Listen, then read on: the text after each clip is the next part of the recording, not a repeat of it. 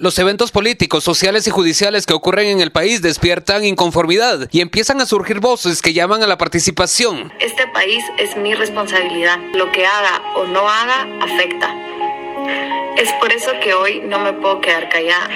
Es por eso que no me puedo quedar sentada cuando esta es una batalla que no podemos perder. Esas palabras son extractos de los videos colgados en el perfil de Instagram Juntos por la Libertad, guion bajo GT, y quien habla es una joven entre 18 y 20 años. El perfil apenas tiene cinco publicaciones y evocan a la participación ciudadana. Que las acciones del gobierno están atentando en contra de la libertad.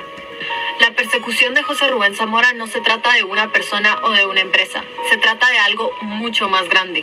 Se trata de la democracia, porque sin libertad de prensa no hay democracia. Yo no sé tú, yo no me puedo imaginar vivir en un país que no sea democrático. Y por eso no me voy a dejar engañar, quedar sentada y ceder mi derecho a hablar. La falta de un poder judicial independiente, las sospechas de corrupción en las instituciones de gobierno, la inacción del Ministerio Público en investigar los señalamientos, la persecución de jueces, abogados y ciudadanos y la impunidad en la justicia son algunos de los puntos por los cuales los sectores piden levantar la voz. Ayer los estudiantes de la Universidad de San Carlos de Guatemala en resistencia contra la elección de Walter Como rector de la USAC fueron confrontados por un grupo de unas 100 personas identificadas como afines a Mazariegos. Ante la confrontación, los ancarlistas llamaron a unirse en un audio que circuló en chats de la comunidad universitaria. Más de 100 personas llegaron al portón de la universidad incendiaron un carro dentro de las instalaciones y por la fuerza rompieron los portones para ingresar a la entrada del periférico del campus central, zona 12. En este momento se convoca a todos los ciudadanos, estudiantes, profesores, egresados, a todas las personas conscientes a apoyar a los estudiantes de la Universidad de San Carlos que están siendo víctimas de ataques violentos por parte de la gente de Walter Mazareos. El movimiento landivariano que integra a estudiantes de la Universidad Rafael Landívar se unieron en mayo al rechazo de la elección de Mazariegos y pidieron apoyo a la ciudadanía para visibilizar las acciones fraudulentas. Francisco Landón, landivariano de 21 años y estudiante de ciencia política, dice sentirse desmoralizado por la apatía e individualismo de los estudiantes siempre tengo la idea de que mi generación es la que va a venir a hacer algún cambio y a pesar de eso sigo viendo que vamos más para abajo y más para abajo y mientras más se quiere hacer, más hagan para que no se pueda y es una más, que preocupante es desmoralizante. Este landivariano cree que el tiempo de protesta en redes sociales llegó a su límite. Ya no solo se trata de ponernos en redes sociales, informar, es de tirar el golpe y miren esto es lo que está pasando y eso es como se afecta así.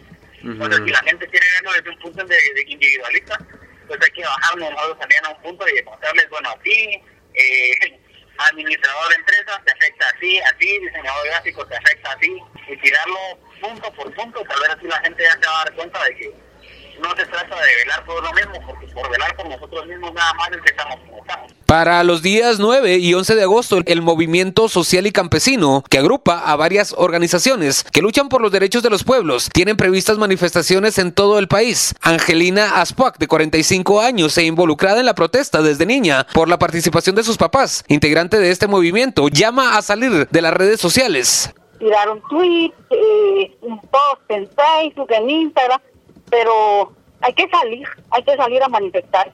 Por eso nos estamos organizando, estamos haciendo este llamado, pues esperamos que ojalá y esto provoque a un paro nacional. Súper necesario, es urgente que nos articulemos.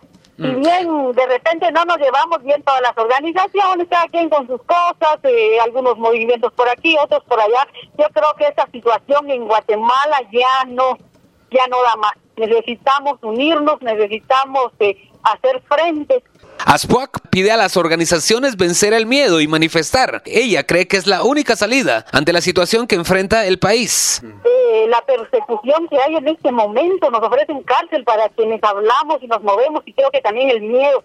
El miedo está entrando en la población, en organizaciones que mejor se quedan callados porque no vaya a ser que nos persigan y al final quién nos defiende, ¿verdad? Yo creo que ante todo eso pues somos seres humanos de a pie pero no hay otro camino. Además, de aquí a que nos vayamos a vivir a la luna, eso está difícil nos vamos a quedar y aquí debemos defender lo último que nos queda. Algunos entrevistados evocan las manifestaciones de 2015 o el Gran Paro Nacional 20S del año 2017, cuando se calcula se reunieron unos 125 mil ciudadanos en la Plaza de la Constitución y otros 80 mil en distintas ciudades del país. También fue trascendental la manifestación del 29J en 2021, cuando los 48 cantones movilizaron a los pueblos indígenas del occidente del país a la ciudad capital. Henry Bean, Radio con Criterio.